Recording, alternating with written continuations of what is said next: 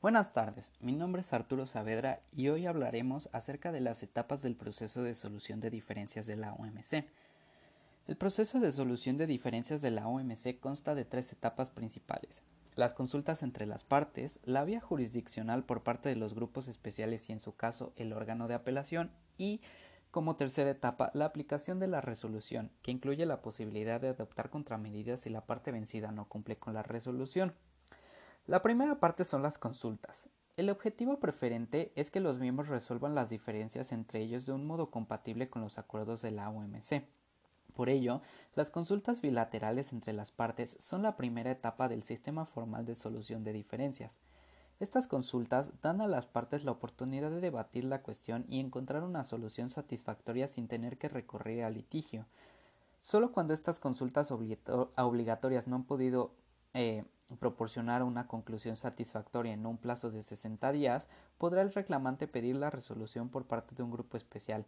Incluso cuando las consultas no resuelven la diferencia, las partes siempre tienen la posibilidad de encontrar una solución mutuamente convenida en una etapa ulterior del procedimiento. Cuando las consultas no arrojan un resultado satisfactorio para el reclamante, el procedimiento que da, da comienzo a la etapa del grupo especial.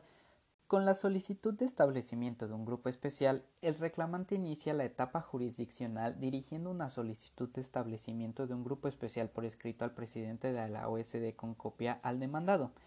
El demandado al igual puede obstruir la constitución del grupo especial una vez, pero no puede volver a hacerlo cuando el órgano de solución de controversia se reúna por segunda vez. El grupo especial tiene hasta 45 días para la constitución y no más de seis meses para que éste concluya su labor. Cada grupo especial está formado por tres integrantes, a menos que dentro de los diez días siguientes del establecimiento del grupo especial las partes en la diferencia convengan que sus integrantes sean cinco. Los grupos especiales tienen un mandato uniforme, a menos que dentro de un plazo de 20 días a partir de la fecha de establecimiento del grupo especial, las partes en la diferencia acuerden otra cosa. Si se acuerda un mandato que no sea uniforme, todo miembro podrá plantear cualquier cuestión relativa al mismo en la OSD. Una vez que ha sido establecido y se ha determinado su composición, el grupo especial existe como órgano colegiado y puede iniciar sus trabajos con la asistencia de un equipo de juristas y dependiendo de la materia objeto del asunto de economistas u otros funcionarios de la Secretaría de la OMC. Una de las primeras tareas del grupo especial es redactar su procedimiento de trabajo y fijar un calendario para sus trabajos.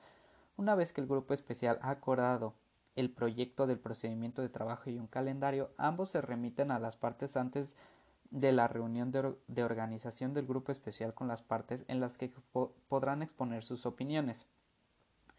Los grupos especiales tienen que dar traslado del informe definitivo a las partes dentro de los seis meses siguientes a la fecha de su composición. En casos urgentes, el grupo especial trata de dar traslado de su informe a las partes dentro de los tres meses siguientes de la fecha de su composición. Una vez finalizada la evaluación del asunto que se le ha sometido, el grupo especial da traslado de su informe a las partes. Si las partes han llegado a un arreglo durante las actuaciones del grupo especial, el informe del grupo especial se limitará a, una breve relación del caso con indicación de que se ha llegado a una solución. Si las partes no han podido llegar a una solución, que es lo más frecuente en estas fases del procedimiento, el SD establece que el grupo especial expondrá en su informe las constataciones de hecho, la aplicabilidad de las disposiciones pertinentes y las razones en que se basen sus conclusiones y, recomendaciones. El grupo especial da traslado a las partes de una sección de su informe, la parte expositiva, para que éstas presenten sus observaciones por escrito. La parte expositiva se compone de una introducción, los elementos de hecho de la diferencia según lo entiende el grupo especial, las solicitudes de constataciones del grupo especial formuladas por las partes y un resumen de los argumentos fácticos y jurídicos de las partes y los terceros. En este sentido, el procedimiento de trabajo del grupo especial uniforme obliga a las partes y a los terceros a presentar uno o más resúmenes de sus argumentos que se incorporan. En esta parte se invita a las partes a que formulen observaciones sobre este proyecto de la parte expositiva en el plazo fijado en el calendario aprobado, lo que les permite asegurarse de que todos sus argumentos principales se reflejen con exactitud en la parte expositiva, así como rectificar errores o imprecisiones detectadas, además de que este modo proporciona al grupo especial una oportunidad de confirmar su comprensión de los hechos del caso. Una vez que el grupo especial ha recibido las observaciones de las partes sobre la parte expositiva, da traslado a las partes de su informe provisional.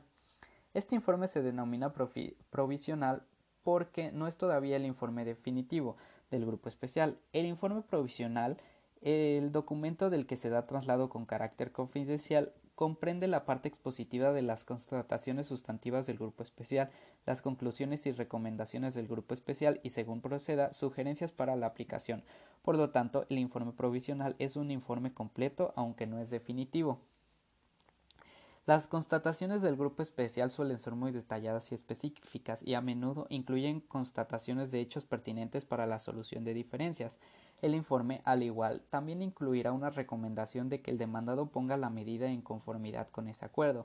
A menos que tal medida ya haya sido retirada, las recomendaciones del grupo especial se formulan a menudo con recomendaciones dirigidas al OSD, para que éste solicite a su vez eh, al miembro afectado que ponga su medida de conformidad. Una vez finalizada la etapa intermedia del reexamen, el grupo especial concluirá su informe y dará traslado únicamente a las partes. Ese informe definitivo constará de la parte expositiva, las constataciones del grupo especial y las correspondientes conclusiones y recomendaciones. Solo se dará traslado el informe definitivo a las partes. El informe solo se distribuirá a los miembros cuando esté disponible los tres idiomas oficiales de la OMC, como lo es el español, el francés y el inglés. Por último, eh, una de las características más notables de la SD es que dispone eh, del derecho de la apelación, que es la posibilidad de que los miembros apelen contra el informe de un grupo especial ante un órgano de apelación. Este órgano se compone de tres a siete miembros que actuarán por turno de la manera que se especifique en el procedimiento de trabajo. El órgano de apelación está facultado para examinar las cuestiones de derecho tratadas en el informe del grupo especial y las interpretaciones jurídicas formuladas por éste. Además, el órgano de apelación podrá confirmar, modificar o revocar constataciones y conclusiones jurídicas del grupo especial en determinadas circunstancias. El órgano de apelación también podrá completar el análisis llevado a cabo por el eh, grupo especial. El procedimiento consta de cuatro pasos, que es el anuncio de la apelación, las comunicaciones escritas, la audiencia y la deliberación del órgano de apelación. El ESD establece que la OSD debe de adoptar el informe del grupo especial en un plazo entre de 20 a 60 días a contar desde la fecha de la distribución a los miembros, a menos que una parte en la diferencia notifique formalmente a la OSD su decisión de apelar o de que la OSD decida por consenso no adoptar el informe. Cuando una reclamación basada en una infracción prospera, la adopción del informe del grupo especial y en caso de apelación eh, por la OSD da lugar a la formulación de recomendaciones y resoluciones del OSD dirigidas al demandado para que pongan sus medidas en conformidad con el acuerdo abarcado pertinente. El OSD es el órgano de la OMC que se encarga de supervisar la aplicación de las recomendaciones y resoluciones que figuran en los informes adoptados de los grupos especiales y del órgano de apelación, en caso de que no sea factible cumplir inmediatamente, el demandado dispone de un plazo prudencial para lograr el cumplimiento. Si el demandado no ha logrado el pleno cumplimiento en un plazo prudencial, debe entablar negociaciones con el reclamante, con miras a acordar una compensación mutuamente aceptable. Si dentro de los 20 días siguientes a la expiración del plazo prudencial no hay acuerdo, el reclamante puede solicitar una suspensión de concesiones, es decir, puede pedir autorización para imponer contramedidas. El ESD establece que los miembros deben de hacer uso de contramedidas como último recurso, al igual que en el caso de la compensación, la suspensión de concesiones u otras obligaciones es una medida correctiva temporalmente que no sustituye al cumplimiento, sino que induce a él. Por consiguiente, las contramedidas no tienen por objeto ser medidas correctivas de carácter punitivo. Asimismo, las contramedidas deben de ser revocadas una vez que el demandado ha cumplido plenamente las recomendaciones y recomendaciones de la OSD. Esto sería todo. Muchas gracias por escuchar. Que pase buen día.